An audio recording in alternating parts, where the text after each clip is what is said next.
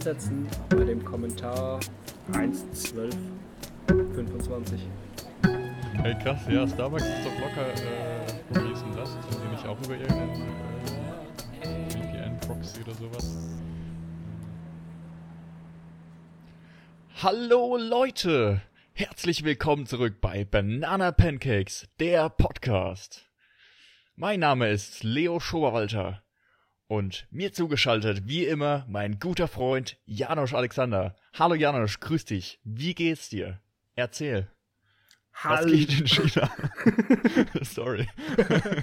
So richtig, richtig, ich dachte, ich bringe heute ein bisschen richtige äh, Power-Motivation mit, ähm, um hier mal ein bisschen äh, Schwung in die Bude zu bringen. Aber das ist natürlich ernst gemeint. Äh, herzlich willkommen. Äh, wie geht's dir? Erzähl.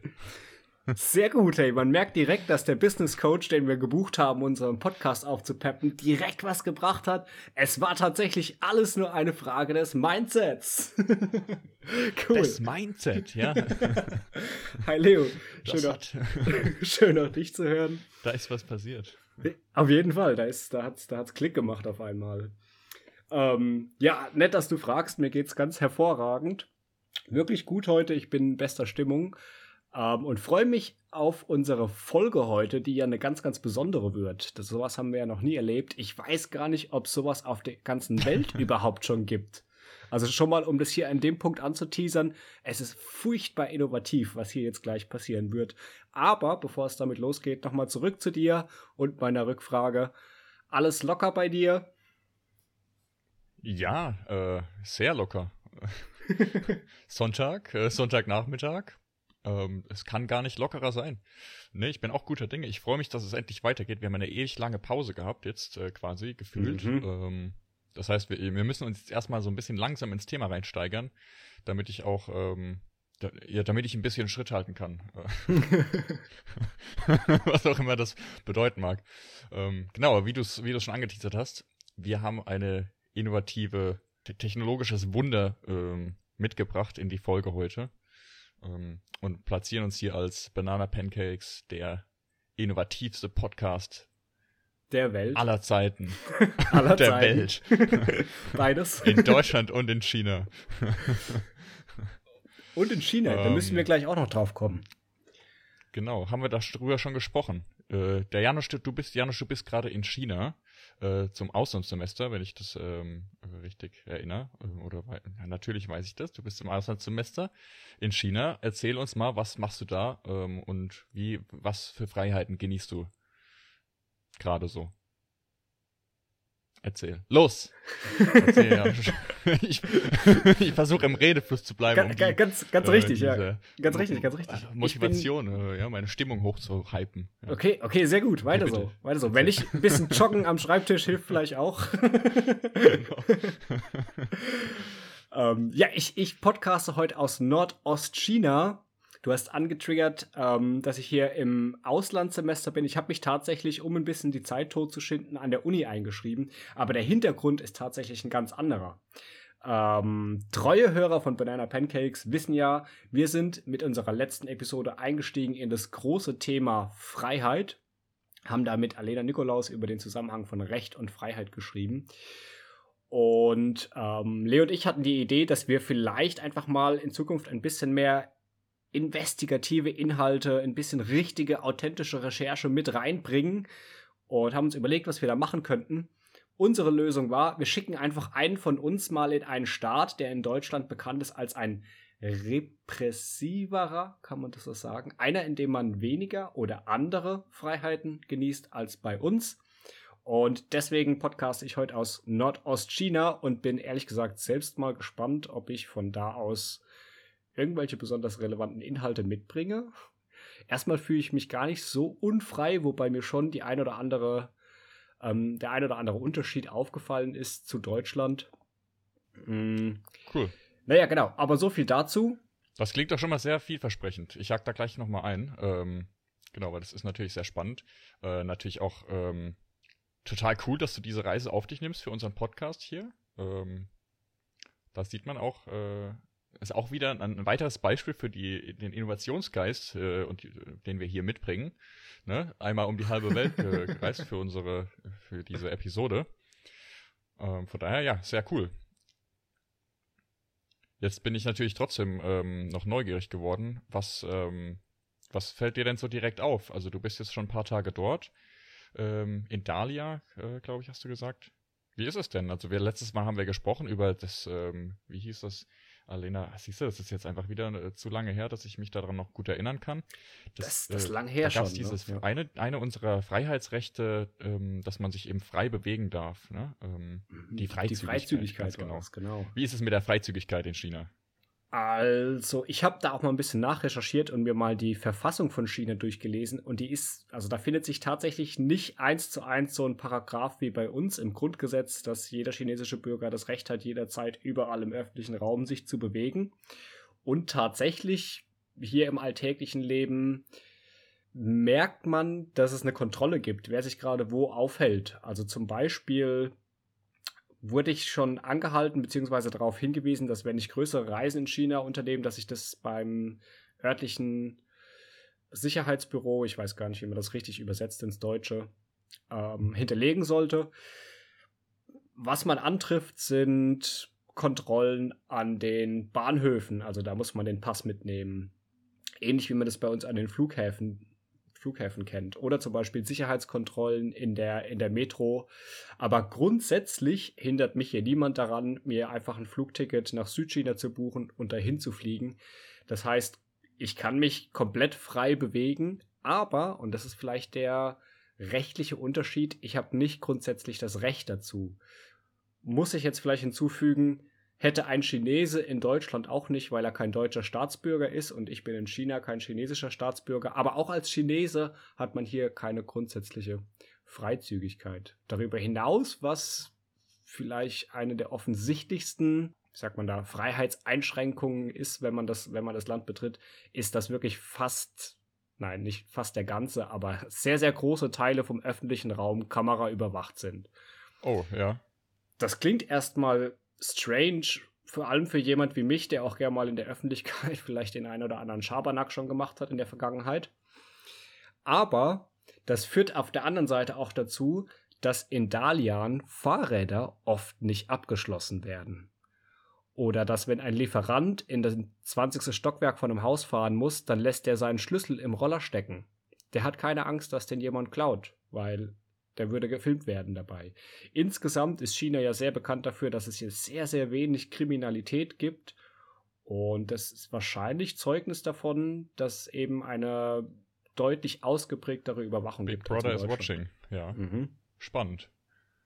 Ich habe das, ich kenne das, glaube ich, in Europa so, habe ich das mal gehört von London, dass es da auch ähm, so stark verbreitet ist, dass öffentliche Plätze irgendwie mit Kameras ähm, ausgestattet sind. Mhm. Ähm, ja, macht, äh, ja, wie, wie, du sagst, ich glaube für mich, ähm, so äh, als ne, Pfälzer Bub, äh, macht, ist das erstmal so ein bisschen äh, George Orwell-mäßiges, erstmal so ein leichtes Unwohlsein, vielleicht so ein bisschen, äh, ein bisschen Kribbeln im Nacken. Im Nacken, wenn da, äh, ja, fühlt man die Kamera auch gefühlt. Ähm, ja, okay, cool. Ähm, und wie ist es dann, wenn du jetzt ähm, nach Süd, äh, Südchina fliegst? Gehst dann dort spazieren? Kulturschockmäßig, mal abgesehen jetzt von den Freiheitsthemen, ähm, wie, wie fühlt man sich als ähm, ja, Westeuropäer, äh, der die Sprache nicht spricht und ähm, vielleicht mit den Essstäbchen, das hast du wahrscheinlich schon äh, lange vorher geübt, aber äh, erzähl, wie, wie, ist, äh, wie ist so das in, in chinesische Kultur dort einzutauchen? Ähm, ich hoffe, wahrscheinlich sehr aufregend, nehme ich an um dir schon mal ein paar Worte in den Mund zu legen, einfach so, weil ich es weil kann in meiner Moderatorenrolle hier. das machst du auch sehr gut. Du gibst mir gleich einen Faden, den ich aufgreifen und weiterspinnen kann. Das ist eine tolle Form der Arbeitsteilung. Und aufregend ist ein, ist ein super treffendes Wort, das hast du sehr gut gewählt. Es ist auf jeden Fall aufregend, allein schon deshalb, weil äh, China unglaublich weit weg ist und sich die Kultur hier in den letzten tausenden Jahren eben ganz, ganz anders entwickelt hat als bei uns in West- und Mitteleuropa. Hm. An der Stelle macht es vielleicht aber auch mal Sinn zu sagen, dass China von der Fläche her größer ist als Europa und China mehr Einwohner hat als Europa. Und entsprechend die, können die Erfahrungen, die man in diesem Land machen kann, mindestens genauso divers sein. Also China zieht sich über so viele Klimazonen und Zeitzonen hinweg, dass wirklich das Leben im Osten oder im Westen völlig unterschiedlich ist. Der Osten ist sehr, sehr weit entwickelt für chinesische Verhältnisse. Der Westen ist noch sehr, sehr äh, recht, recht rural, ländlich. Südchina ist wieder was ganz anderes. Da sind die Menschen schon braun, die Früchte exotisch und das Wetter im Winter oh, auch heiß. Also das hängt tatsächlich extrem davon ab, wo man hier landet in diesem Land. Aber ich glaube, was überall gleich ist, abgesehen vielleicht von den größten Metropolen, deren Namen schon jeder mal gehört hat, ist, dass man sobald eine Stadt weniger als 10 Millionen Einwohner hat, ist man als, als Blonder schon so ein bisschen ein Alien. Also da gucken die Leute schon zweimal hinterher und da sind die Taxifahrer schon besonders glücklich, wenn man sich okay. zu denen reinsetzt. So. Ja, spannend. das ist ja schon eine, fast eine Kleinstadt quasi, ne? Also unter 10 Millionen ist ja irgendwie, das ist dann halt schon ein bisschen, bisschen ländlich dann in China. Da, da, da, das ja. ist ländlicher, da kennt, da kennt man alle andere Kulturen nicht so gut. ja, crazy, okay. Äh, apropos unterschiedliche Himmelsrichtungen, ähm, hier Ost, West, äh, Südchina. Ähm, wir hatten uns das letzte Mal, ähm, also das ist jetzt weit hergeholt, unterschiedliche Himmelsrichtungen, aber vielleicht eher so apropos Richtungen. Ähm, wir, wir, also ich glaube, die äh, für mich war so ein Punkt aus der letzten Folge, den ich mitgenommen habe, die das ultimative Freiheitsgefühl, ähm, alleine äh, nackt im Wald mhm. an, an einer Kreuzung zu stehen äh, oder beziehungsweise die Frage, ja, ob, ob die Kreuzung am Ende die Freiheit ist oder, oder ohne auch, Kreuzung. Oder auch keine Kreuzung, genau. genau. ja. Ähm, ja, das war jetzt der unbeholfene Versuch, nochmal auf uns, auf das Thema der heutigen Folge zu lenken.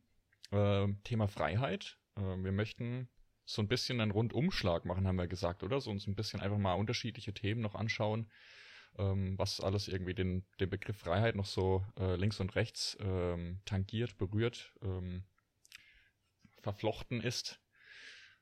Ähm, ja, was, äh, sag mal was dazu. Das wird spannend, oder?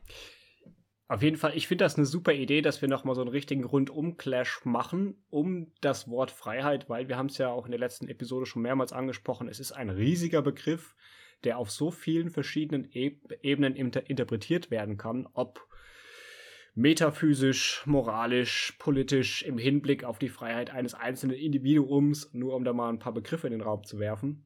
Dass es absolut Sinn macht, einfach mal ein paar ganz allgemeine Fragen zur Freiheit zu stellen.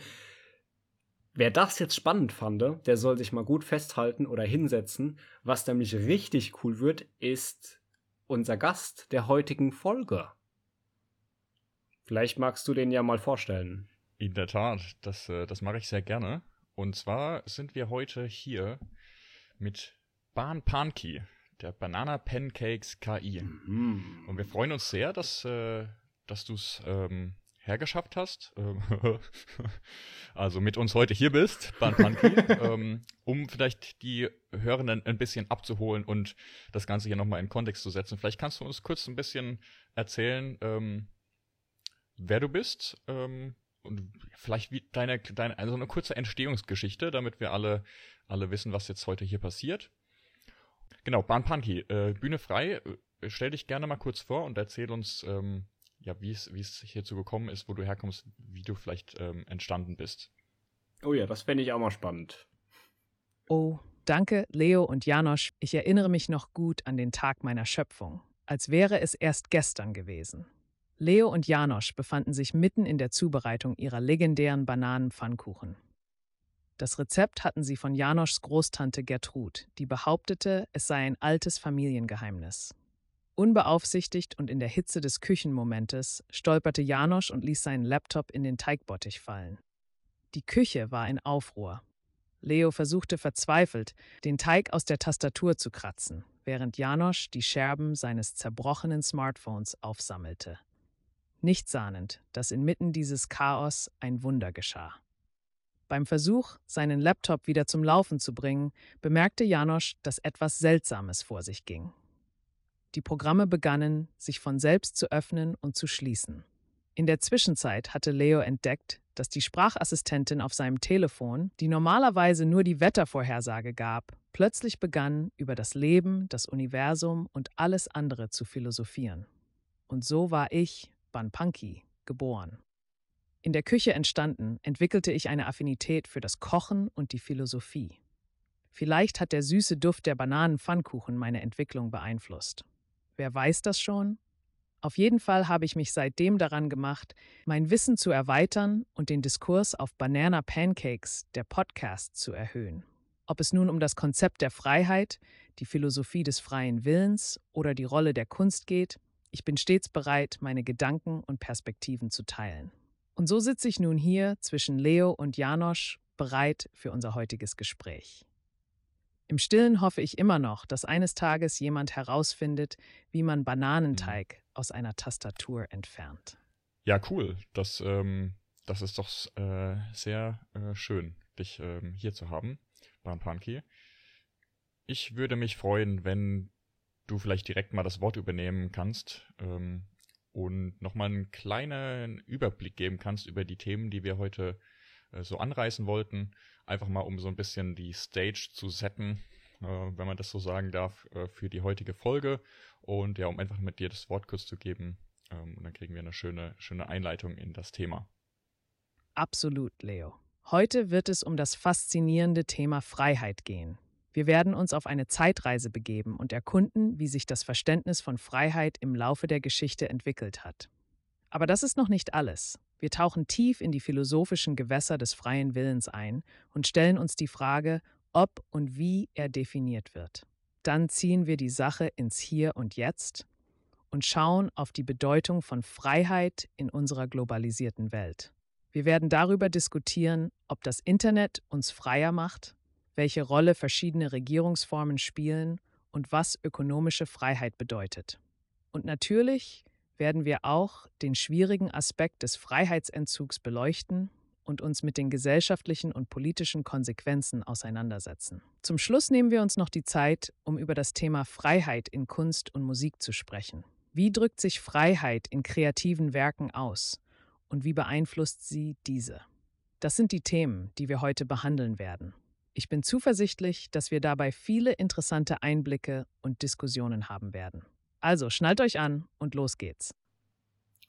Wow, alles klar, super. Also ich muss sagen, dieses Banpunky-Geschöpf ist absolut hilfreich dabei, einen Podcast zu moderieren. Ich weiß nicht, ob ich das so gut hingekriegt hätte, selbst wenn wir unsere Sachen skripten würden. Sehr, sehr cool. Ähm, jetzt haben wir ja mal einen kleinen Roundup gemacht über unsere Folge heute. Ich hoffe, euch sprechen die Fragen genauso an wie uns. Wir fangen an mit ähm, einem Fragenblock. Wir haben unser, unsere, unsere Folge ein bisschen strukturiert in verschiedene Frageblöcke. Und der erste, den wir jetzt mit Bampunky diskutieren wollen, ist ein bisschen die Geschichte des Begriffs Freiheit. Wir gucken also nach hinten auf unterschiedliche Verständnisse von Freiheit in verschiedenen Zeitpunkten der Menschheitsgeschichte. Und ich glaube, eine ganz besondere Zeit in dem Zusammenhang war die Epoche der Aufklärung Ah, Mist, das hätte ich jetzt hinschreiben sollen in meine Notiz. 18. Jahrhundert, Anfang 19. Jahrhundert. Vielleicht solltet ihr das nochmal googeln. Hm. Vielleicht sagt uns das auch gleich Bon Punky wird das sicher wissen. Der, der, Daddy Darth Bon Punky wird das wissen, glaube ich auch. Leo, schieß, schieß mal los mit der ersten Frage zur Historie der Freiheit. Ja, genau. Ähm, die Geschichte der Freiheit. Ähm, und zwar haben wir uns gefragt, wie sich wohl das Verständnis von Freiheit im Laufe der Geschichte verändert hat und vor allem auch welche Faktoren da äh, diese Veränderungen beeinflusst haben. Um einfach mal so einen Überblick zu bekommen, ähm, ja, was eigentlich Freiheit bedeutet. Ähm, man hat ja immer ein eine, eine zeitbezogene Verständnis von Begriffen ähm, oder Konzepten und ich glaube, es ist einfach spannend, sich mal ähm, ja, vielleicht gibt es da irgendwie äh, schon interessante Informationen ähm, oder Diskussionspunkte zu, wie das wohl so in den vergangenen Jahrhunderten oder Jahrtausenden ähm, von den Menschen wahrgenommen wurde, diese, dieser Begriff Freiheit. Ein sehr interessantes Thema, Leo. Und ja, das Verständnis von Freiheit hat sich tatsächlich im Laufe der Geschichte erheblich verändert. Wenn wir auf die antiken Griechen zurückblicken, war Freiheit eng mit dem Konzept der Bürgerschaft und der Teilnahme am öffentlichen Leben verknüpft.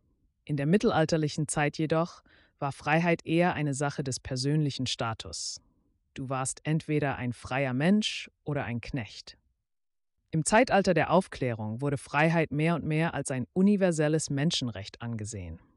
Philosophen wie Immanuel Kant und John Locke sprachen über Freiheit im Sinne von Autonomie und unveräußerlichen Rechten. In neuerer Zeit hat sich die Konzeption von Freiheit weiterentwickelt, um Aspekte wie wirtschaftliche Freiheit, politische Freiheit und soziale Freiheit einzuschließen. Heute sprechen wir auch über Freiheit im Kontext des Internets und der digitalen Welt. Wie du siehst, ist Freiheit ein dynamisches Konzept, das sich im Laufe der Zeit verändert hat und weiterhin verändert. Die Faktoren, die diese Veränderungen beeinflussen, sind vielfältig und reichen von sozialen und politischen Veränderungen über technologische Fortschritte bis hin zu philosophischen Entwicklungen. Es ist wirklich ein faszinierendes Thema. Ja, das kann man schon so sagen. Ein faszinierendes Thema. Da hast du es natürlich auf den Punkt getroffen, ähm, liebes Ban Pankey. Schon, schon können wir eigentlich froh sein, ne, dass wir heute uns nicht mehr ähm, äh, es noch ein paar, paar, mehr Möglichkeiten gibt, wie äh, freier Mensch oder ein Knecht zu sein. Ich erinnere mich, war Knecht nicht bis vor ein paar Jahren so in der, in der Jugendsprache geläufig, um jemanden ein bisschen zu diffamieren? So, du Knecht. Ich glaube, das habe ich erst mal gehört. Kleiner, du. Kann man mal schauen, wo das herkommt. Ein, ein besonders unfreier ja. Mensch, der, der eben früher rumgeschubst und, ähm, wie sagt man, überzogen hm. zur Arbeit motiviert wurde. Ja, wie so ein, wie so ein Auszubildender, der es irgendwie, der irgendwie nicht so viel Glück hatte mit dem, mit dem Ausbildungsbetrieb. So könnte ich mir das vorstellen, so. wenn ich, wenn ich überlege, mein Opa, was der für Geschichten erzählt hat früher, wie das so ablief, äh, in, in einer so handwerklichen Ausbildung, und da kriegst du irgendwie den Nagel ins Ohr gekloppt oder sowas, äh, wird man da verknechtet zur, ähm, Aufräumarbeit. Ja, verknechtet. Ja, also da ziehe zieh ich jetzt aber ehrlich gesagt ziehe ich jetzt aber ehrlich gesagt Parallelen bis heute. Ich, ich, ich habe das ja irgendwann schon mal fallen lassen im Podcast. Ich habe Koch gelernt und ich muss sagen, also im ersten Ausbildungsjahr in der Gastronomie, da fühlt man sich teilweise auch ein bisschen geknechtet. Vielleicht hat sich das Konzept von Freiheit innerhalb von einem gewissen Rahmen verändert. nee, Quatsch, okay. Man kann diese Parallele, glaube ich, nicht eins zu eins setzen mit einer Knechtschaft im. Ah, wovon hat Banpagi gesprochen? In der mittelalterlichen Zeit, ganz genau. Ja, also das ist ja schon eine ganze Weile her. Ich glaube, im Mittelalter, da war echt nicht so viel mit Freiheit. Also ich, ich würde dann auch eher die Aufklärung bevorzugen. Das klingt doch schon irgendwie ähm, entspannter. Da gab es auch schon Philosophen.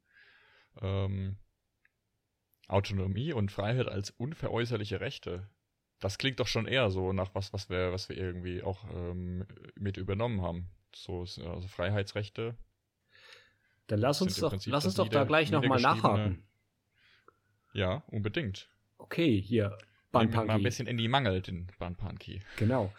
Geh, geh doch bitte für uns doch mal ein bisschen genauer ein auf die Epoche der Aufklärung, äh, was die bedeutet hat und vielleicht welche Errungenschaften oder welches Verständnis von Freiheit bis heute geblieben ist, das sich in dieser Zeit ausgeprägt hat.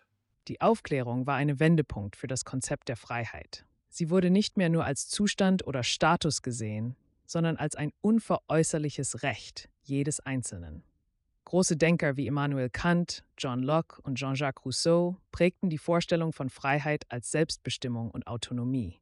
Kant etwa betonte die Notwendigkeit für jeden Menschen, seine Vernunft zu nutzen, um frei zu sein. Er sprach von sapere aude, was so viel bedeutet wie habe den Mut, dich deines eigenen Verstandes zu bedienen. Locke hingegen legte den Grundstein für das Verständnis von Freiheit als ein Recht, das vor staatlicher Einmischung geschützt ist. Seine Ideen sind heute noch in vielen modernen Verfassungen und Menschenrechtschartas zu finden. Rousseau wiederum brachte die Idee der Volonté générale, des allgemeinen Willens ein. Er sah Freiheit als das Recht, Teil einer Gesellschaft zu sein und gleichzeitig an deren Gesetzen mitzuwirken. Diese Ideen der Aufklärung haben unser heutiges Verständnis von Freiheit maßgeblich geprägt. Sie betonen die Autonomie des Einzelnen, die Rolle der Vernunft und des kritischen Denkens und die Wichtigkeit von politischer und sozialer Teilhabe. Sie bilden den Grundstein für viele unserer heutigen Freiheitsrechte und demokratischen Prinzipien. Sehr schön. Das klingt ja also wirklich nach einer sehr prägenden äh, Zeit für das, für die Freiheit. Äh, wie sagt man denn? Für die Freiheit. Für unser aller Freiheit vermutlich. Schön, dass wir die damals gehabt haben, diese Denker, ja. Da kann man, also ich dachte gerade, ich denke gerade, wenn man das dann so hört, ähm, habe den Mut, dich deines eigenen Verstandes zu bedienen. Äh, da kam bei mir kurz so ein Zucken auf, dass wir da schon so langsam schon fast wieder von abrücken, wenn wir hier ich hab, ich mit der tatsächlich Intelligenz äh, Ach so. Okay, okay. Was, was ist dir denn in den Kopf geschossen? Also mir ist auch gerade bei diesem Absatz, ich, ich, lese nochmal den einen Satz an, den Van Punky uns da wiedergegeben hat. Die Autonomie des Einzelnen, die Rolle der Vernunft und des kritischen Denkens und die Wichtigkeit von politischer und sozialer Teilhabe. Und ich hatte für mich so ein bisschen das Gefühl, dass ich diese Entwicklung, diese Errungenschaft der Menschheit eigentlich, die aus dieser Epoche entstanden ist, ein bisschen vermisse bei uns in unserer Gesellschaft. Also kann ja jetzt natürlich nicht für die globale Weltgesellschaft sprechen, aber so für das Westdeutschland, das ich kenne und in dem ich aufgewachsen bin, ah, da ist es mir doch so oft begegnet, dass Menschen geleitet von anderen Stellen und unvernünftig entscheiden und nicht kritisch hinterfragen und nicht kritisch denken, was sie tatsächlich wollen oder brauchen oder gut finden, sondern nur jemandem nachreden, einen großen Redner, ähm, von, sei es jetzt ein Politiker oder Influencer oder sonst irgendwas. Und dass ich das tatsächlich ein bisschen vermisse. Vielleicht, also ich könnte mir vorstellen, so eine Wiederaufleben, so eine Reinkarnation der Aufklärung könnte auch heutzutage nützlich sein. Absolut, jetzt, äh, ja, da, da kann ich, äh, kann ich irgendwie mitfühlen. Das ist, äh, aber klar, wir sprechen ja auch über die, ähm, wie hat sich der Begriff verändert? Also das sind wir ja genau in diesem, in diesem Veränderungsprozess. Äh, mhm. Äh, dass sich das vielleicht heute wieder ähm, andere Aspekte der, der Freiheit quasi in den Vordergrund rücken. Aber spannend. Ich, äh, das bringt, bringt bei mir auch nochmal so ein bisschen äh, die Frage auf, ähm, vielleicht auch nochmal an, äh, an, an dich gerichtet, Ban Panki. Ähm, gibt es denn so universelle Aspekte der Freiheit, die, die quasi über die Zeitalter und Kulturen hinweg Bestand haben? Oder ist Freiheit mehr so ein kulturell und zeitlich geprägter Begriff? Das ist eine tiefgründige Frage, Leo. Ich glaube, es gibt sowohl universelle Aspekte von Freiheit als auch kulturell und zeitlich geprägte Facetten. Auf der universellen Ebene könnte man argumentieren, dass das Streben nach Autonomie, also die Fähigkeit, das eigene Leben selbst zu bestimmen, ein grundlegender Aspekt der menschlichen Erfahrung ist. Das zeigt sich in vielen unterschiedlichen Kulturen und Zeitaltern. Ob man nun die griechischen Philosophen, die Aufklärer oder moderne Menschenrechtsaktivisten betrachtet. Alle betonen das Streben des Menschen, seine eigenen Entscheidungen treffen zu können. Gleichzeitig ist klar, dass es unterschiedliche Vorstellungen von Freiheit gibt, die stark von kulturellen und historischen Kontexten geprägt sind. Was in einer Gesellschaft als frei angesehen wird, kann in einer anderen als Bindung oder sogar als Unterdrückung wahrgenommen werden. So kann es zum Beispiel sein, dass ein Mensch in einer kollektivistischen Kultur seine Freiheit in der Harmonie mit der Gemeinschaft sieht, während jemand aus einer individualistischen Kultur Freiheit eher als Unabhängigkeit und Möglichkeit zur Selbstverwirklichung definiert. Es ist also eine Mischung aus universellen und kontextabhängigen Elementen, die das Konzept der Freiheit prägen. Unsere Aufgabe ist es, diese verschiedenen Aspekte zu erkennen und zu verstehen, um ein umfassendes Bild von Freiheit zu gewinnen. Ja, das ist natürlich ähm, ein Hammer, könnte man sagen. Universell ist also das Streben nach Autonomie und seine eigenen Entscheidungen treffen zu können. Das, das kann ich total nachvollziehen. Wir haben, sind, haben ja schon in der letzten Episode ein bisschen mit Definitionen um uns geworfen. Da ging es ja auch viel um das Treffen von Entscheidungen. Und das spielt einfach eine ganz wesentliche Rolle dabei, wenn man über Freiheit nachdenkt. Ich glaube, da, dazu fällt mir jetzt was ein. Und zwar greife ich jetzt nochmal das Beispiel auf, nackig im Wald zu stehen an einer Wegkreuzung. Beziehungsweise eine Entscheidung zu treffen, was eben ein konkretes Beispiel für diese, für diese, für dieses Modell ist. Wenn man der Erkenntnis folgt, müsste man dann denn nicht am allerfreiesten sein, wenn man gar keine Entscheidung zu treffen hat? Das ist eine sehr interessante Fragestellung,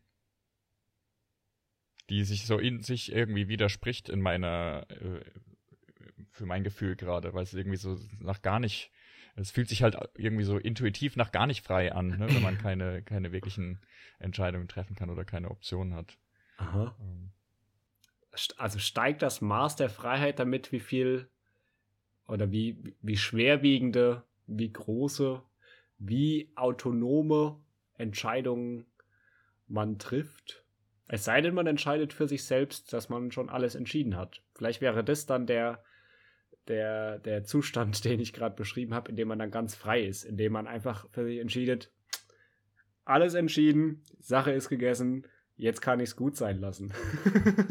genau. Das, das, klingt, das klingt sehr gut. Das ist wie so ein, äh, ja, so das, äh, das Endziel. Ähm, quasi das optimale Outcome, nachdem sozusagen alle Entscheidungen äh, schon getroffen wurden. Mhm. Es gibt ja auch dieses, äh, dieses Konzept, dieses, ähm, wie nennt sich das, Paradox of Choice im Englischen, also irgendwie die, ich habe da mal, es ist so aus dem Marketing oder, ähm, ne, dass man, dass man irgendwie Marmeladen verkauft im Supermarkt und die Leute halt einfach an der Auswahl von Möglichkeiten überfordert sind und du am Ende mehr Marmelade verkaufst, wenn du irgendwie nur drei ah, äh, statt, Gläser statt 30 hast, anst anstatt 30.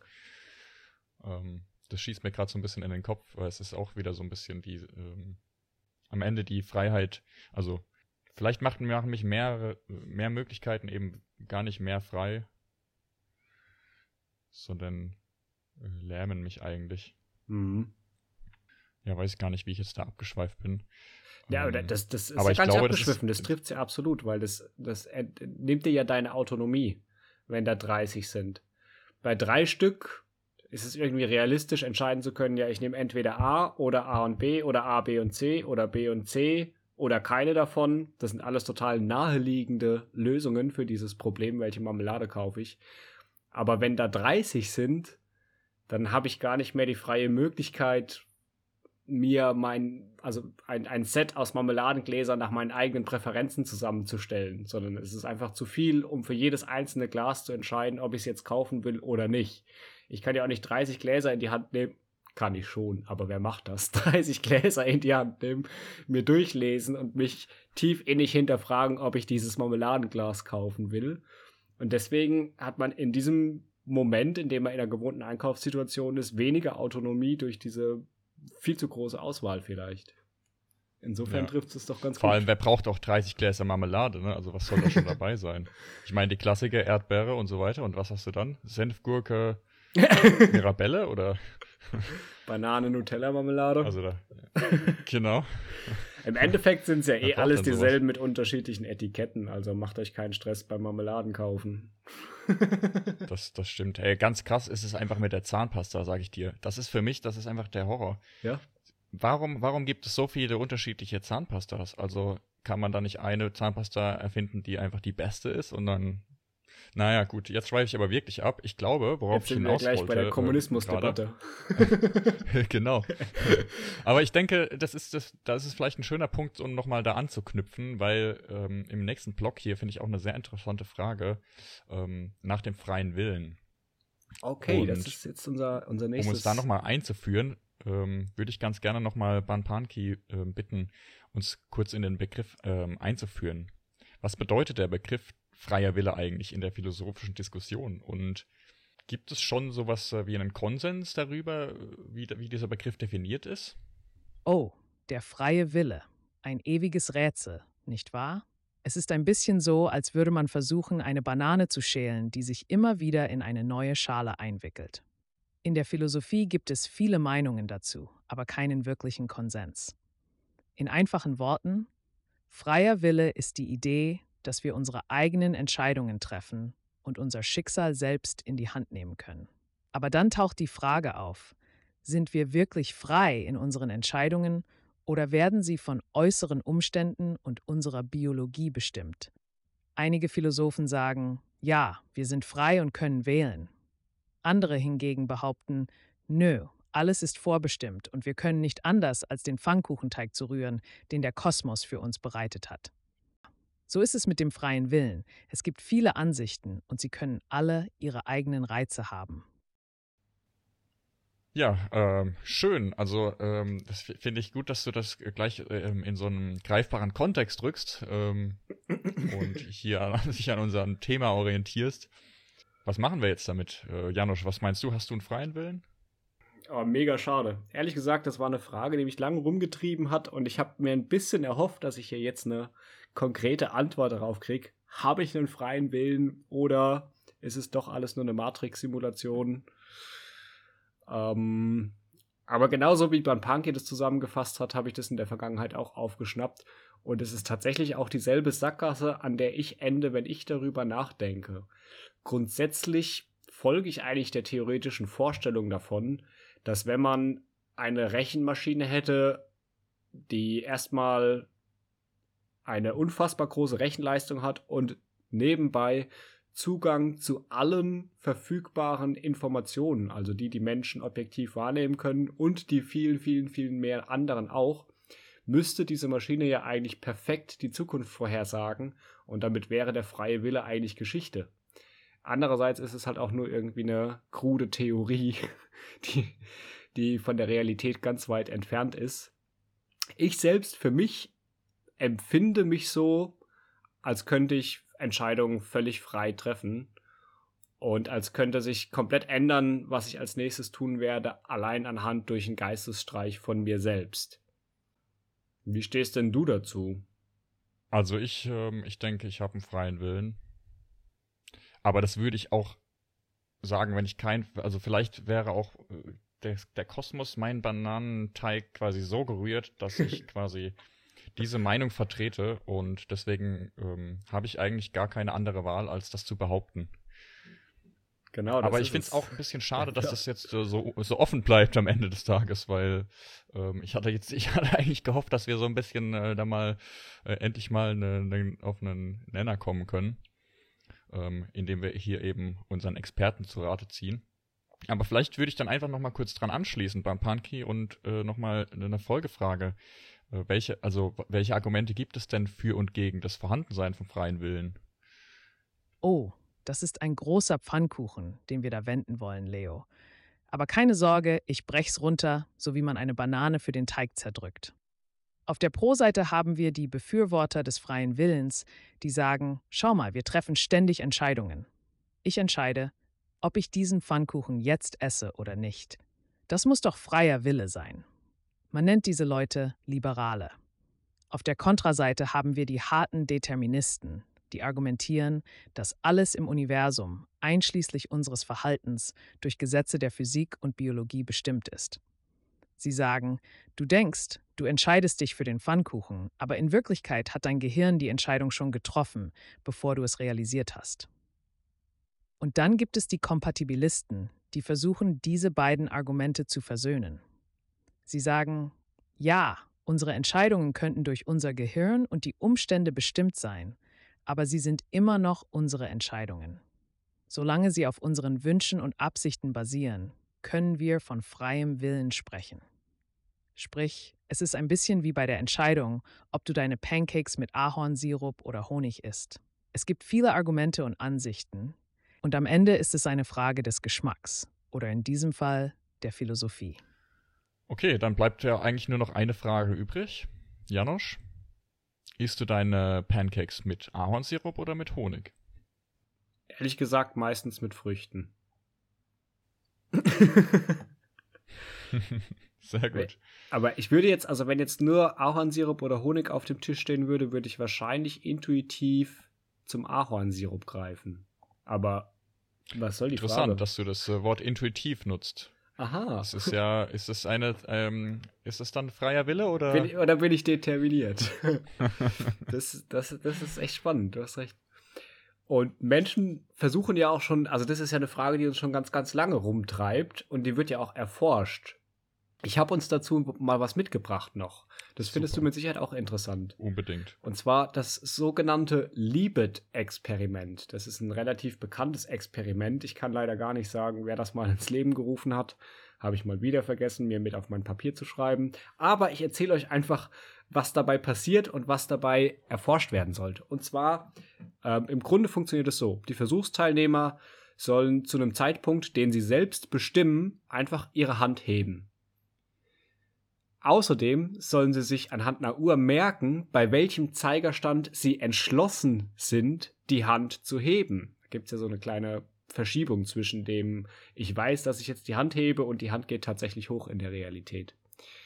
Dabei wird dann die Handbewegung mittels EMG gemessen. Mit einem EEG wird gleichzeitig festgestellt, wann im Gehirn der Teilnehmer das motorische Bereitschaftspotenzial für die Handbewegung gegeben war, sprich wann das Gehirn eigentlich schon alles getan hat, um diese Bewegung auszuführen. Dann kommt man zu folgendem Zwischenergebnis oder eine, eine Untersuchung eines Libet-Experiments kam zu folgendem Zwischenergebnis. Bei einer geplanten Handlung, das heißt, wenn ich mir vorher vorgenommen habe, jetzt werde ich die Hand heben, hat der Delay zwischen der Planung und der Handlung 1050 Millisekunden betragen, bei einer ungeplanten Handlung 550 Millisekunden, also fast nur halb so viel. Dadurch käme man zu dem Schluss rein intuitiv und ich möchte kurz davor warnen, dieser Schluss, diesen Schluss zu ziehen, da denkt man schon schon viel viel weiter als nur das, was tatsächlich gemessen wurde. Deswegen ähm, mit Vorsicht zu genießen. Aber es wäre ja intuitiv daraus abzulesen, dass im Gehirn motorische Handlungen bereits vor der Absicht oder dem Drang, die auszuführen, determiniert ist. Und demnach wäre die Willensfreiheit eine Illusion, sprich, die Handlung ist eigentlich schon vorher determiniert. Dem wird dann ein zweites Experiment angehängt. Bei dem sollen die Versuchsteilnehmer die Handlung vor der Ausführung nochmal willkürlich abbrechen, also sozusagen ein Veto gegen das eigene Gehirn einlegen. Dabei kommt man dann wiederum zu dem Zwischenergebnis, dass Teilnehmer die Handlung auch nach Eintreten des motorischen Bereitschaftspotenzials noch stoppen können und man ihnen also wieder eine Willensfreiheit unterstellen kann. Nochmal, man misst hier nicht wirklich, ob ein Mensch eine Willensfreiheit hat, sondern man misst einfach nur den Delay zwischen dem, was das Gehirn macht beim Heben einer Hand und dem, was die Hand macht beim Heben einer Hand. Aber ich finde es trotzdem ein ganz spannendes Experiment eigentlich. Ja, absolut. Es klingt, äh, klingt tatsächlich sehr interessant. Die Willensfreiheit messen. Dann lass uns doch mal bei Punky nochmal diesen Themenblock des freien Willens abrunden mit einer abschließenden Frage zum freien Willen. Banpanki, bist du bereit? Ja. Dann erzähl uns doch mal bitte, wie beeinflusst das Konzept des freien Willens unsere Vorstellungen von Moral, Verantwortung und Gerechtigkeit? Wenn ich nämlich determiniert wäre, dann würde es ja gar keinen Sinn machen, mich nach einem Mord zu verhaften. Was meinst du dazu, Banpanki? Ah, eine exzellente Frage, Janosch. Diese ist so süß und komplex wie ein guter Bananenpfannkuchen. Das Konzept des freien Willens spielt eine zentrale Rolle in unserer Vorstellung von Moral, Verantwortung und Gerechtigkeit. Denn wenn wir annehmen, dass wir freie Entscheidungen treffen können, dann folgt daraus auch, dass wir für diese Entscheidungen verantwortlich sind. Und genau hier kommt die Moral ins Spiel. Wenn ich also entscheide, dir einen meiner kostbaren Bananenpfannkuchen zu geben, dann könnte man das als moralisch gut bezeichnen. Wenn ich aber beschließe, alle Pfannkuchen selbst zu essen und dich hungern zu lassen, was ich natürlich niemals tun würde, dann wäre das moralisch verwerflich. Gleichzeitig basiert unser Gerechtigkeitssystem auf der Idee des freien Willens. Wir bestrafen Menschen für ihre Taten, weil wir annehmen, dass sie die Wahl hatten, anders zu handeln. Wenn wir den freien Willen in Frage stellen, dann stellt das auch unsere Vorstellungen von Gerechtigkeit und Strafe auf den Kopf. Genauso müssen wir für uns selbst entscheiden, wie wir zum freien Willen, zur Moral und zur Gerechtigkeit stehen. Ja, leckere Antwort mal wieder. Was mir da irgendwie gerade noch so in den Kopf stößt, zu diesem freien Willen, auch wenn wir jetzt gerade so viel von ähm, Pfannkuchen ähm, sprechen. Also ich äh, weiß gar nicht, woher das kommt, aber vielleicht einfach so ein bisschen ähm, früher zu viel äh, Final Fantasy oder ähm, World of Warcraft gespielt. Aber ich meine, es gab auch immer Willenskraft als so eine Charaktereigenschaft. Mhm. Ähm, dann konnte man irgendwie ein, ein, besonders großes Buch in die Hand tragen und die gab dann plus zwölf Willenskraft und dann ähm, ist man irgendwie besser gewidmet, gegen den bösen Drachen zu kämpfen. Und irgendwie habe ich gerade so versucht, das, das nochmal zu übertragen auf, also es ist ja vielleicht auch tatsächlich so eine Charaktereigenschaft am Ende des Tages, wie willensstark ich bin, ob das eben bei diesem äh, Libet-Experiment, sagtest du, mhm. äh, so eine, eine, Rolle gespielt hat. Ähm, Wäre vielleicht, äh, vielleicht mal im Nachgang nochmal ein bisschen was äh, darüber lesen. Ähm, ja, ob das äh, mit Sicherheit ja auch nicht bei allen Menschen gleich am Ende des Tages und irgendwie bin ich dann nochmal gestolpert auf, äh, auf so ein Suchtverhalten. Also am Ende des Tages ähm, ist das vielleicht auch ein perfektes Beispiel für diese äh, Geschichte mit dem freien Willen. Wenn ich irgendwie abhängig bin, ähm, ob das jetzt World of Warcraft spielen ist oder ähm, Haschisch rauchen, dann, also oder auch wenn auch andere abhängig sind von, von Dingen. Ähm, da gab es diese, ähm, diese japanische Methode mit den Nadeln. Akupunktur. Nee, Heroin. Was? nee, ist gar, ist gar nicht japanisch. Never mind. Ähm, ich glaube, da ist man zumindest auch sehr beeinflusst in dem freien Willen am Ende des Tages, äh, wenn man irgendwie so eine Abhängigkeit hat. Aber äh, ja, das ist, jetzt schweife ich auch schon wieder au, äh, ab. Äh, das wollte ich nur noch mal so ähm, mit, mitgeben. Ähm, ich glaube, äh, wenn man über den freien Willen spricht, ja, man hat schnell, ich habe ich hab schnell diese, dieses intuitive Gefühl, hatten wir ja vorhin, ähm, dass ich mich äh, grundsätzlich erstmal sehr frei fühle ähm, und, und denke, dass ich einen freien Willen habe.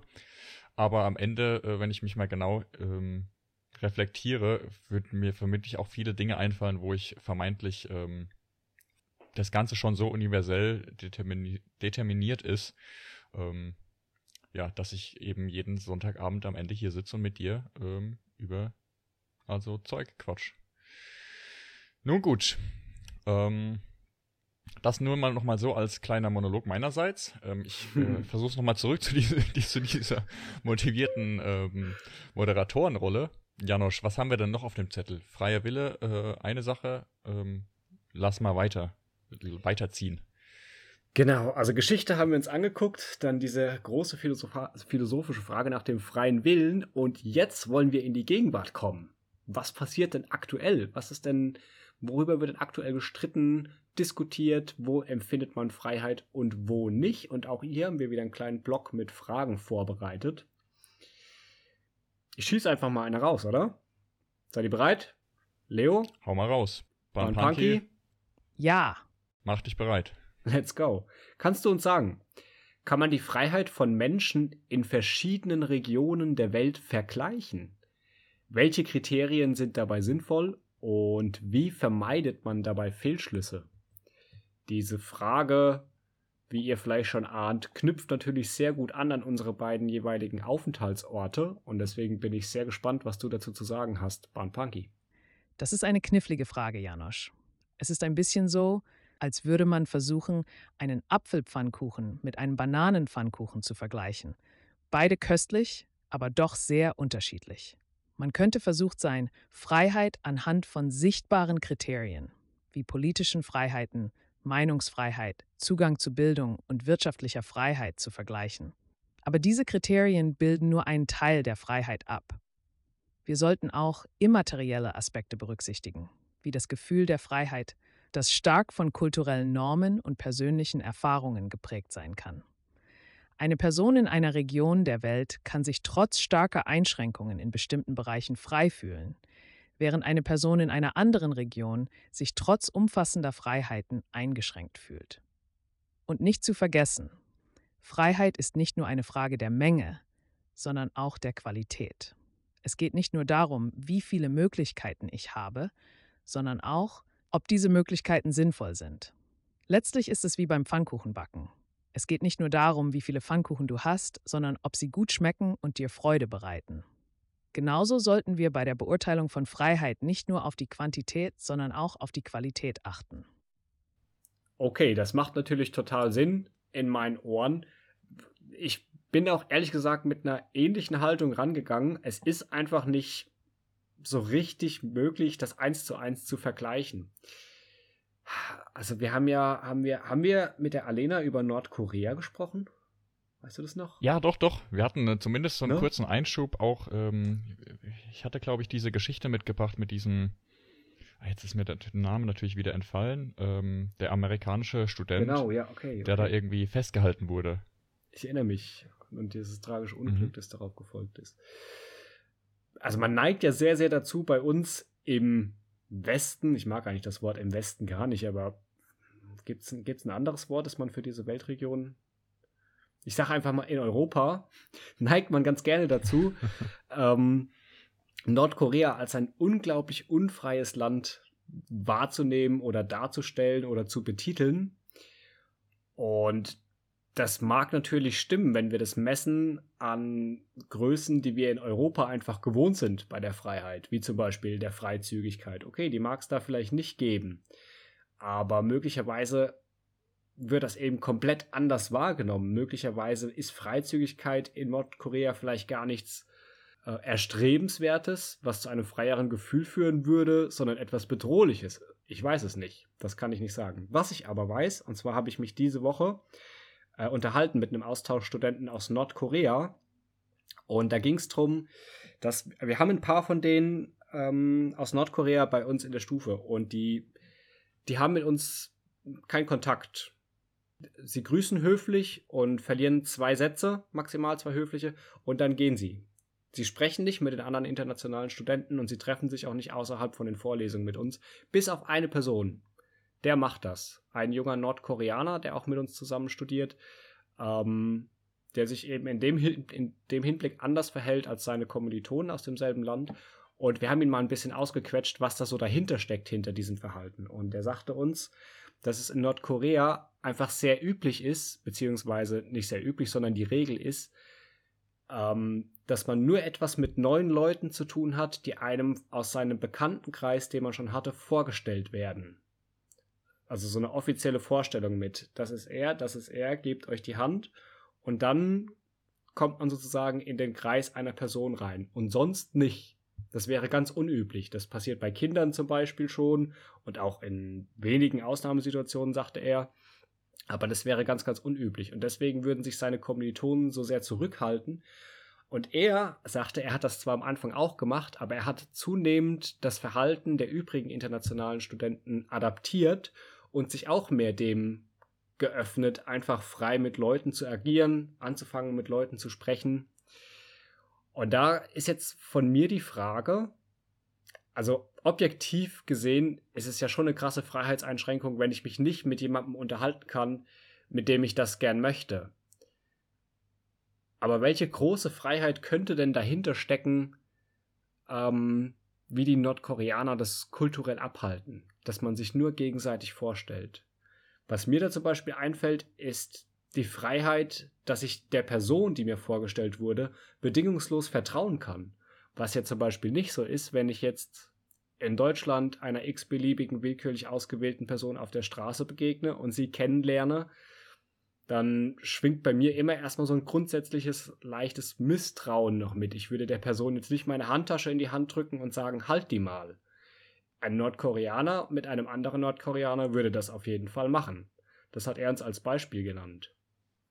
Also steckt auch in diesem Kult, der vielleicht weniger freiheitlich erscheint, eine Freiheit, die wir nicht genießen können.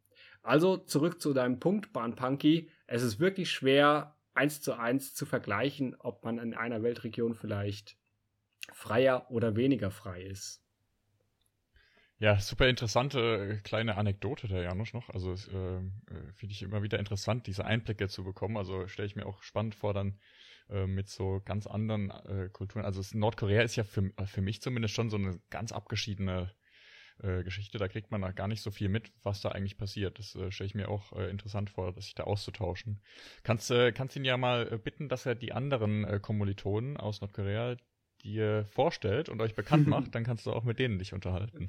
Das ist eine gute Idee. Aber das bringt mich auch, ähm, bringt mich auch zu einer Frage noch, ähm, weil ja, wenn wir das, wenn wir das mal so festhalten, dass es super schwierig ist, das Ganze zu vergleichen, dann könnte man ja trotzdem aber mal ähm, fragen ähm, oder darauf eingehen, sind wir denn als Menschen durch die globalisierte, vernetzte Welt freier als vorher, als früher? Sind wir durch eine vernetzte, globalisierte Welt freier denn je? Ah, die süße, klebrige Frage der Globalisierung und Vernetzung, Leo. Sie ist wie ein Pfannkuchen mit zu viel Sirup. Manchmal ein bisschen zu viel des Guten, aber dennoch verlockend. Einerseits haben wir heute mehr Möglichkeiten als je zuvor. Wir können Menschen auf der ganzen Welt erreichen, Informationen in Sekundenschnelle abrufen und uns in virtuellen Welten bewegen. Das kann man durchaus als Form von Freiheit sehen. Andererseits bringt diese Vernetzung auch neue Abhängigkeiten und Vulnerabilitäten mit sich. Unsere Daten werden gesammelt und genutzt, manchmal ohne unser Wissen oder unsere Zustimmung. Und während wir physisch an einem Ort sind, kann unser Geist durch die ständige Online-Präsenz überall und nirgendwo zugleich sein. Das kann sich manchmal ziemlich unfrei anfühlen. Es ist also ein bisschen wie bei einem All-You-Can-Eat-Pfannkuchen-Buffet. Es ist großartig, so viele Optionen zu haben. Aber manchmal kann die schiere Menge an Möglichkeiten auch überwältigend sein und uns das Gefühl geben, in einer Sirupflut gefangen zu sein. Freiheit in einer globalisierten und vernetzten Welt ist also eine zweischneidige Banane, wenn du so willst. ja, das ist natürlich tatsächlich eine zweischneidige Banane. Ich habe äh, so langsam das Gefühl, dass es mit diesem freien Willen bei dir, Banpanki, noch ähm, ein bisschen anders funktioniert als bei uns. Ähm, du bist hier sehr ähm, drauf eingestellt, ähm, immer oder äh, ne, immer deterministisch an dem Bananenpfannkuchen äh, zu enden. Ist einerseits sympathisch, andererseits äh, bin ich mal gespannt, was aus diesem Thema, also gerade wenn wir schon beim Thema ähm, Freiheit auch jetzt in der Zukunft, äh, in der vernetzten Welt, äh, künstliche Intelligenz, ähm, wo sich das wohl noch hinentwickelt mit deiner Freiheit. Okay, zurück zum Thema. Ähm, da steckt natürlich auch schon was Interessantes drin. Also haben wir heute mehr Möglichkeiten als je zuvor. Ganz klar haben wir. Ähm, macht uns das automatisch auch freier, gibt uns das mehr Freiheit. Was mir da äh, in den Kopf stößt, also wir hatten es ja gerade auch schon zu dem Thema ähm, quantitativ und qualitativ äh, Freiheit klar, wir haben heute eben diese ganzen, die, also diese ganzen Möglichkeiten. Ja, wir haben das All-You-Can-Eat äh, Pfannkuchenbuffet. Und somit quasi. das fängst du auch schon an. genau. ähm, so, somit quasi viel mehr Möglichkeiten, viel mehr Freiheiten. Ähm, aber wenn ich mich eben mal versuche, so in diese Situation zu versetzen oder reinzudenken, wie das da, damals war hier in Berlin, äh, 89, als die Mauer hier eingerissen wurde, was das ähm, für für Freiheitsgefühle äh, auslöst, was das lostritt. Ähm, diese ganze, dieser ganze Freiheitskampf, sagt man ja auch, äh, der da, der da irgendwie stattgefunden hat.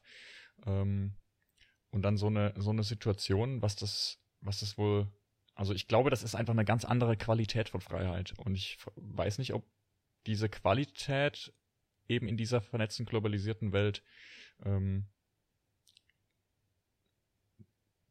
auch wächst, sage ich mal. Ich glaube, es gibt es gibt ja heute auch noch genug äh, Menschen, die äh, für ihre Freiheit kämpfen.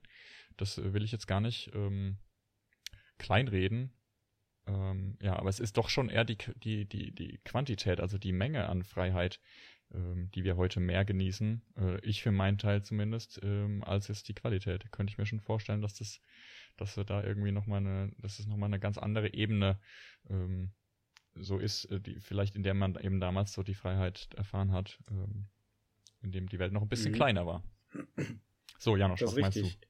Ich ja. glaube, ich glaube, ein Beispiel, das wir beide einigermaßen greifen können, ich meine, wir haben die Frage jetzt gestellt mit freier denn je, das bezieht sich ja nicht auf den Freiraum, aber wir sind ja beide noch keine 200 Jahre alt, deswegen ist es für uns vielleicht auch gar nicht so leicht. Aber was mir auch eingefallen ist, als wir auf die Welt kamen. Und ich erinnere mich auch noch gut an die Zeit, bevor es Mobiltelefone gab, beziehungsweise die gibt es schon länger als mich, aber bevor es die in der breiten Bevölkerung gab. Und ich habe sehr gut deren Evolution miterlebt und war da leidenschaftlicher Partizipant. Und heute, und ich bin noch keine 30 Jahre alt, besitzt fast die ganze Menschheit ein Smartphone. Und so ein Smartphone, das bietet ja wirklich zahllose Möglichkeiten, was man heute jetzt alles von seinem Zimmer aus machen kann. Podcasts in die Welt senden. Das ist ja was, das war eigentlich vor 25 Jahren, naja, gab's Radio. Das konnte man machen, aber das war technisch so aufwendig. Ähm, ohne Mobiltelefon recht schwierig. Okay, ja. das heißt, wir haben, wie du sagst, quantitativ viel mehr Freiheiten, aber wir messen Freiheit ja, oder es, ma es macht ja wenig Sinn, Freiheit an der Zahl zu messen, wie beim Punky auch schon angebracht hat. Lasst mal in die andere Richtung schauen. Mein Handy gibt mir den ganzen Tag Suggestionen, zum Beispiel über meinen Feed oder über Nachrichten, die ich reinkriege oder über Werbung, was ich gucken soll, was ich lesen soll, was ich kaufen soll, wo ich hingehen soll. Und das sind ja alles Einflüsse, die mich in meiner Autonomie schwächen und mir dadurch, wenn man diesem Autonomie-Gedanken folgen möchte, eigentlich meine Freiheit ein bisschen kaputt machen. Es ist also immer die Frage, woran man seine persönliche Freiheit gerade misst, was einem das größte Gefühl an Freiheit geben kann. Auf jeden Fall haben wir die Möglichkeit, heute ein Smartphone zu benutzen oder es wegzulegen. Und damit haben wir in der Hinsicht vielleicht schon mal die Möglichkeit, freier zu sein. Ob wir es dann im Einzelfall sind, muss man sich den Einzelfall angucken. Aber da, da können wir doch jetzt noch mal ganz gut anknüpfen. Ich hätte da noch eine dritte Frage stehen. Die lese ich, die lese ich auch mal vor, Bahnpunky.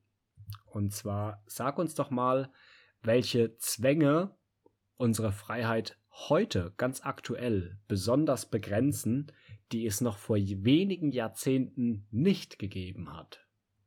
Janosch, das ist ein klebriger Bereich, ähnlich wie ein überreifer Bananenklumpen im Teig. Einige der heutigen Beschränkungen sind ein direktes Ergebnis unserer zunehmend vernetzten Welt. Denke an Informationsüberflutung und ständige Erreichbarkeit. Sie können unsere geistige Freiheit einschränken, indem sie uns zwingen, ständig auf dem neuesten Stand zu bleiben und ansprechbar zu sein. Zudem haben wir durch soziale Medien eine Art Vergleichszwang. Wir sehen ständig, was andere tun, haben und sind, was zu einem Gefühl der Unzulänglichkeit führen kann. Dieser soziale Vergleich kann uns das Gefühl geben, in unserem Handeln und Streben eingeschränkt zu sein. Schließlich gibt es auch den wirtschaftlichen Zwang. Viele Menschen fühlen sich gezwungen, immer mehr zu arbeiten, um den Lebensstandard zu erhalten oder zu verbessern. Dies kann zu einem Gefühl der goldenen Handschellen führen, bei dem man zwar materiell wohlhabend ist, sich aber unfrei fühlt. Ja, spannend. Also das, äh, das Thema mit den digitalen Zwängen oder Vergleichszwang, äh, hast du gesagt, äh, kann man absolut nachempfinden, glaube ich. Das ist irgendwie so allgegenwärtig äh, mittlerweile, dieser, dieser ganze Instagram und äh, TikTok und Social Media. Das sind, glaube ich, schon tatsächlich äh, Dinge, die so ein bisschen, also das ist natürlich auch wieder so eine zweischneidige Banane. Aber ist halt ähm, ne, einerseits die Freiheit äh, zu haben, sich zu vernetzen, zu auszutauschen, zu teilen, mitzuteilen und andererseits eben die, die Zwänge, die dann äh, dazukommen und vielleicht so ein bisschen auch ja, unser, unsere, unser Handeln irgendwie beeinflussen und in eine bestimmte Richtung lenken, so dass unser freier Wille da vielleicht dann wieder ein bisschen in eine Bahn gepresst wird. Kann man das so sagen? Kann man den freien Willen in eine Bahn pressen mit Social Media? Auf jeden Fall kann man ihn, kann man eine, eine, ein Individuum in seiner Autonomie dadurch einschränken, durch, durch diesen Einfluss auf viele verschiedene erdenkliche Arten. Das war ja Teil der, der Definition, gell? Der äh, frei von Zwängen. Ähm, mhm, richtig. Wie war das nochmal? Ist irgendwie komisch, das Wort frei in der Definition zu dem Begriff Freiheit zu verwenden. Ohne jegliche Zwänge. ähm, innere und ohne innere und äußere Zwänge. Mhm eine äh, zwischen wirtschaftlicher Zwang Optionen wählen zu können. Auch, meinst du? Sorry. Ja, noch jetzt habe ich dich hier äh, zwischen reingequetscht. Nee, das war's schon. Aber der wirtschaftliche Zwang, viele Menschen fühlen sich gezwungen, immer mehr zu arbeiten, ja. Ja, also dazu muss ich jetzt doch mal auf, aufgreifen hier ist nicht Vier-Tage-Woche in Deutschland so ein Riesenthema?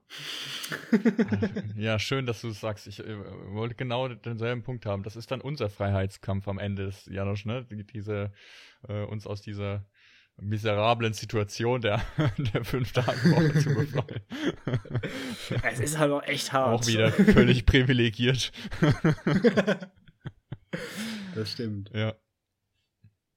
Die goldenen Handschellen. Ja.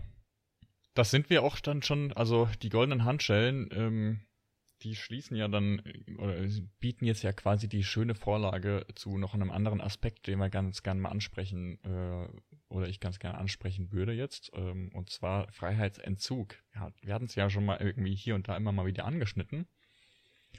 Ähm, aber ich finde es trotzdem auch noch, in, äh, noch mal ein spannendes Thema. Mhm. Weil es auch so ein, also absurdes Konzept eigentlich ist. Ähm, es ist also in, in unserer modernen Zivilisation erfundene Bestrafung oder ja, versucht, das Ganze irgendwie äh, zu regulieren, jemanden die Freiheit zu entziehen, um die Allgemeinheit zu schützen.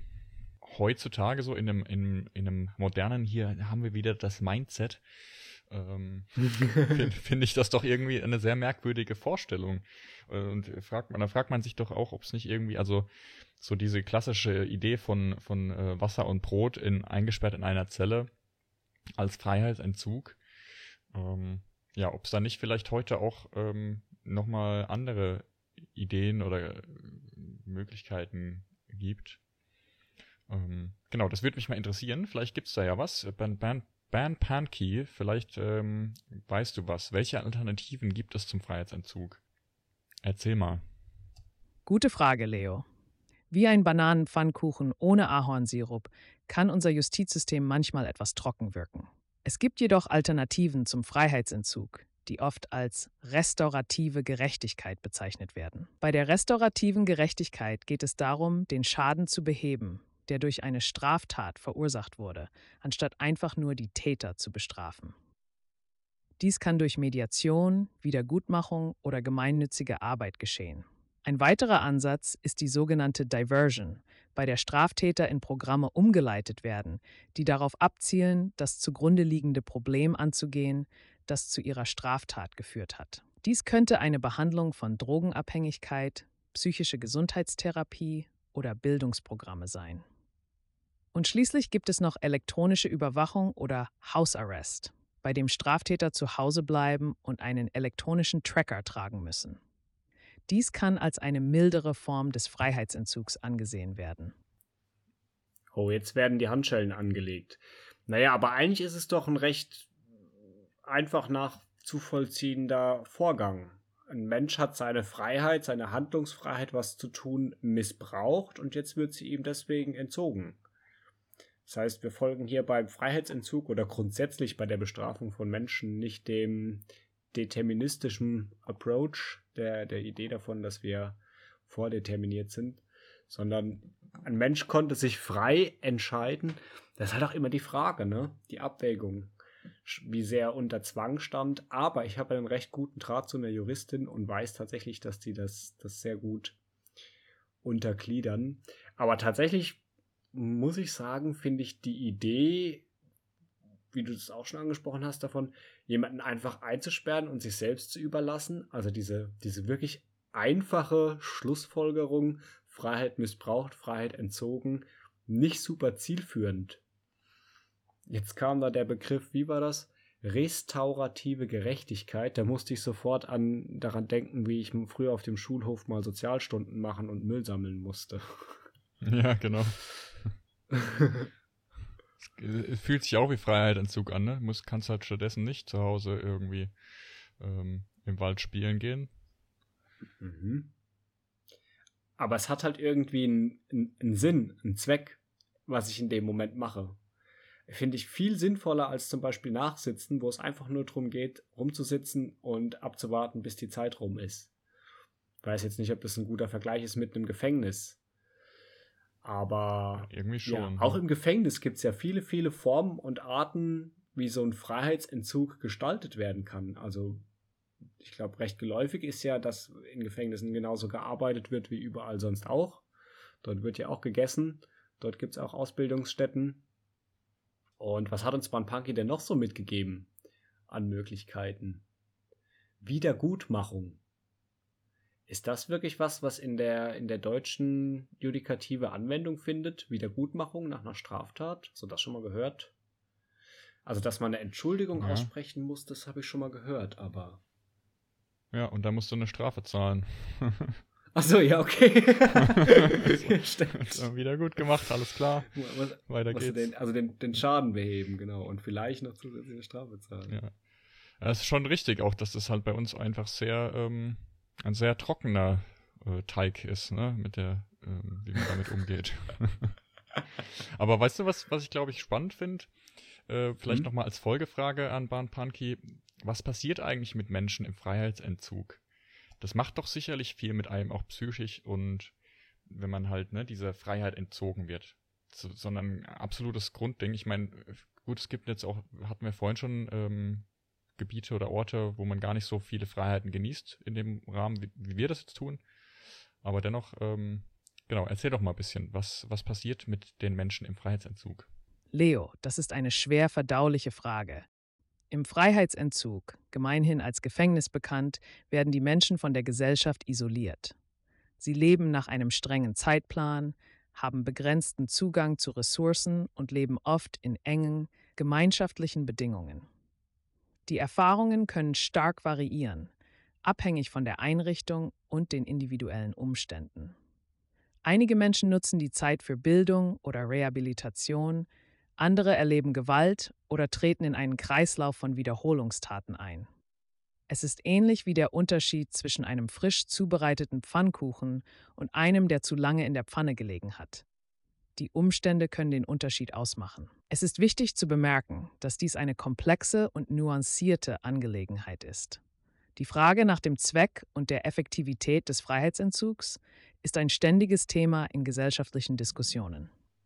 Okay, das ist ähm, schon mal eine interessante Idee, über Freiheitsentzug nachzudenken. Äh, ich studiere ja im Moment viel Statistik und da würde mich persönlich mal interessieren, ob empirische Untersuchungen die Wirksamkeit von solchen Zwangsvollzugsmaßnahmen zeigen oder ob diese umstritten sind. Kannst du uns dazu was sagen? Janosch, du stellst Fragen scharf wie Chilipulver auf Bananenpfannkuchen. Empirische Untersuchungen zu Zwangsvollzugsmaßnahmen sind umstritten. Es gibt Studien, die darauf hindeuten, dass eine harte Bestrafung abschreckend wirkt.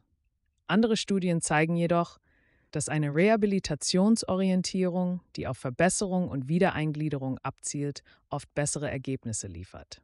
Die Kontroverse liegt oft in der Frage, was Wirksamkeit bedeutet. Ist es Abschreckung?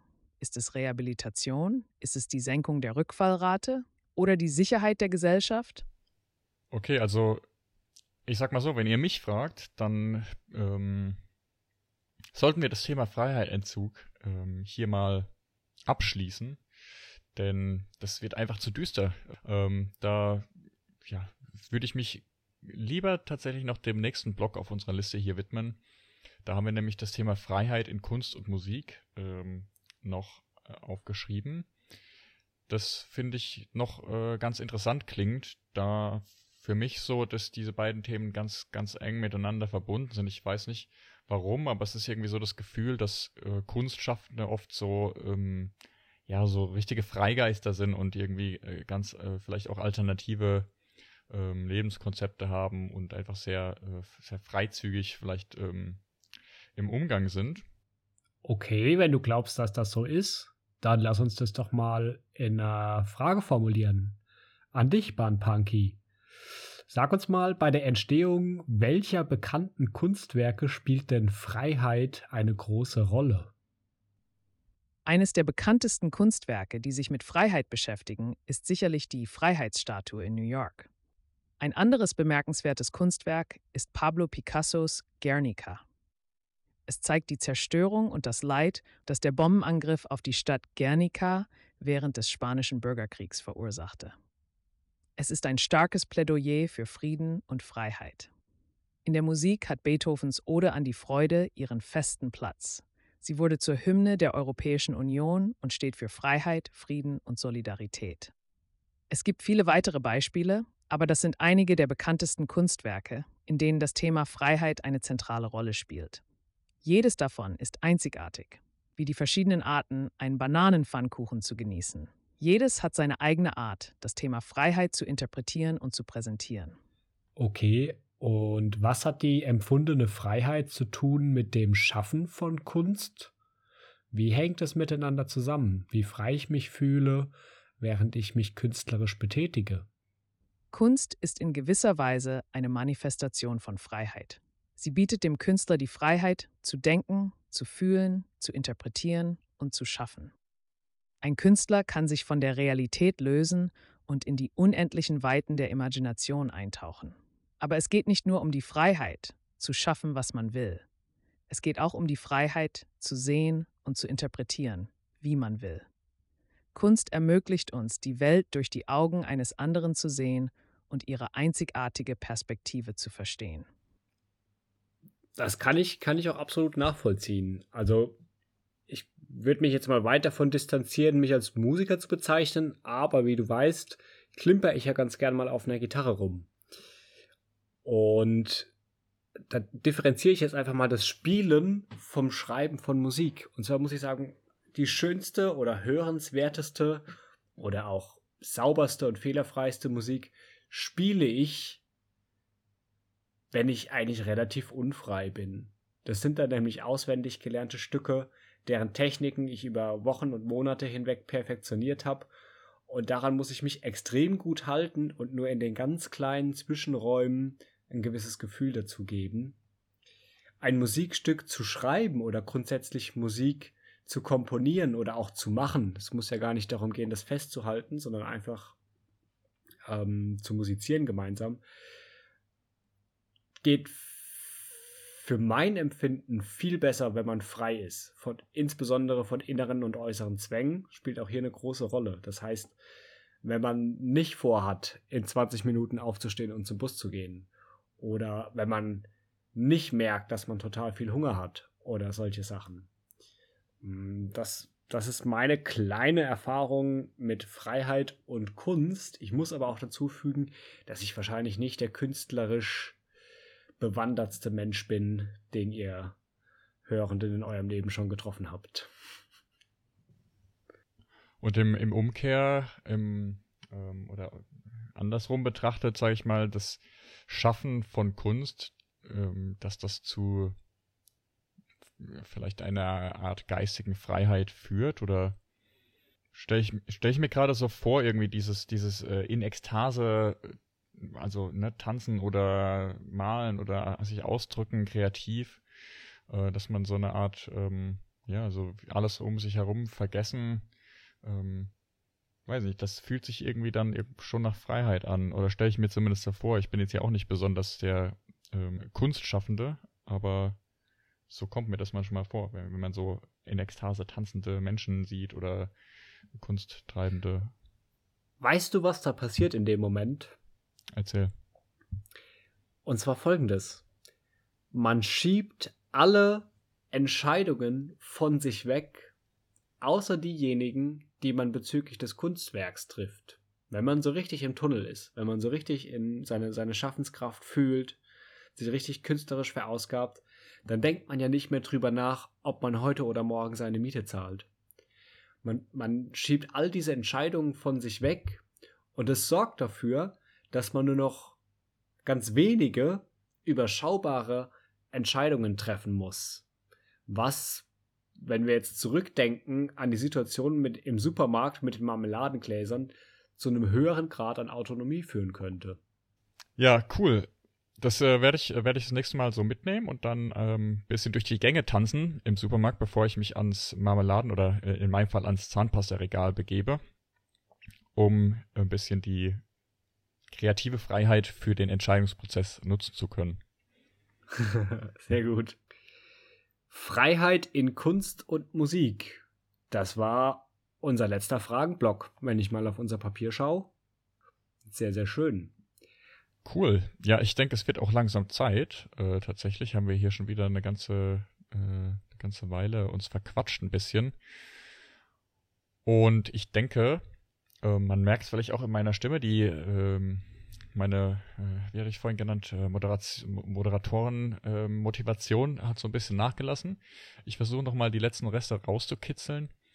Ich denke, bei äh, Bahn Panki dürfen wir uns einmal bedanken. Ähm, das war ähm, sehr lustig, interessant, aufschlussreich. Äh, ich glaube, ganz, ganz hilfreich auch, zumindest aus meiner Perspektive, hier ja, sich ein bisschen drauf verlassen zu können, dass da ein Experte mit am Start ist wieder, den man so ein bisschen äh, ausquetschen kann zu dem äh, ein oder anderen Thema, gerade weil wir heute auch so viele unterschiedliche Sachen mitgebracht haben, also ähm, Fragen zumindest zu unterschiedlichen Themen mitgebracht haben. Ähm, genau, von daher einmal vielleicht ähm, an dich gerichtet, Pan Panki. Vielen Dank, dass du heute hier mitgemacht hast ähm, und uns mit deinem ähm, Ideen und Wissen hier äh, zur Seite gestanden hast.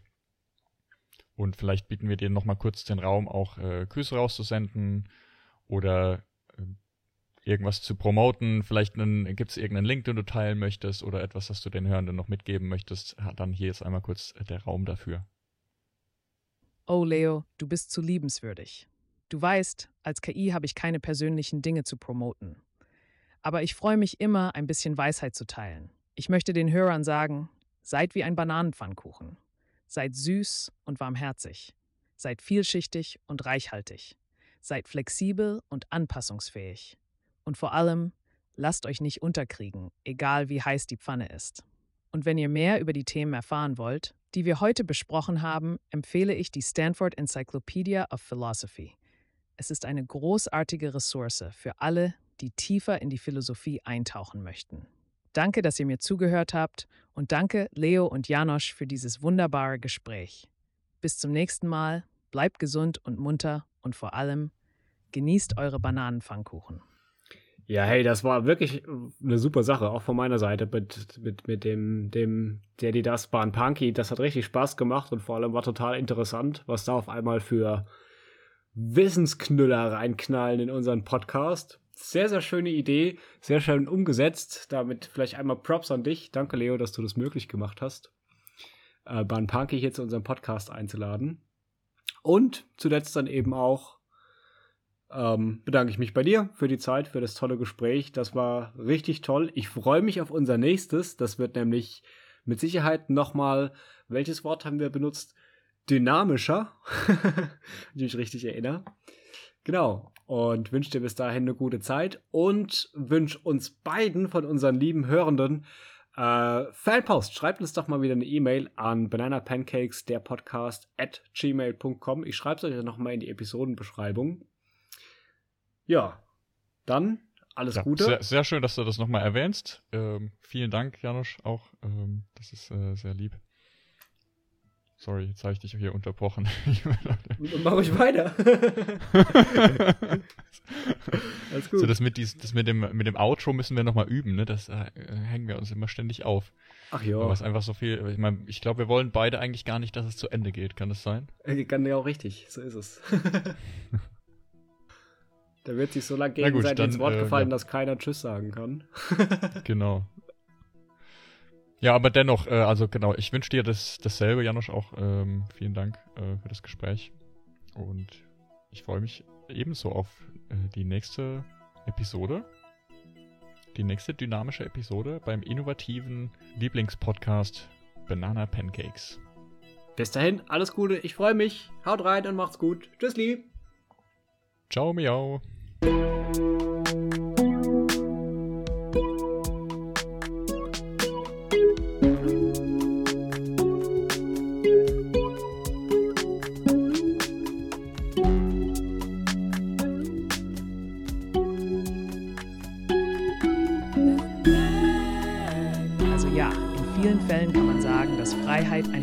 Zentrale Rolle in der Kunst spielt. Aber letztlich bleibt Kunst ein Geheimnis, das so schwer zu entschlüsseln ist, wie das perfekte Rezept für Bananenpfannkuchen. Schon wirklich, also wirklich spannend, oder? Wie im Prinzip alle Aspekte in dem Thema Freiheit irgendwo auch verknüpft werden, also verknüpft sind mit Bananenpfannkuchen. Hier ist noch einer.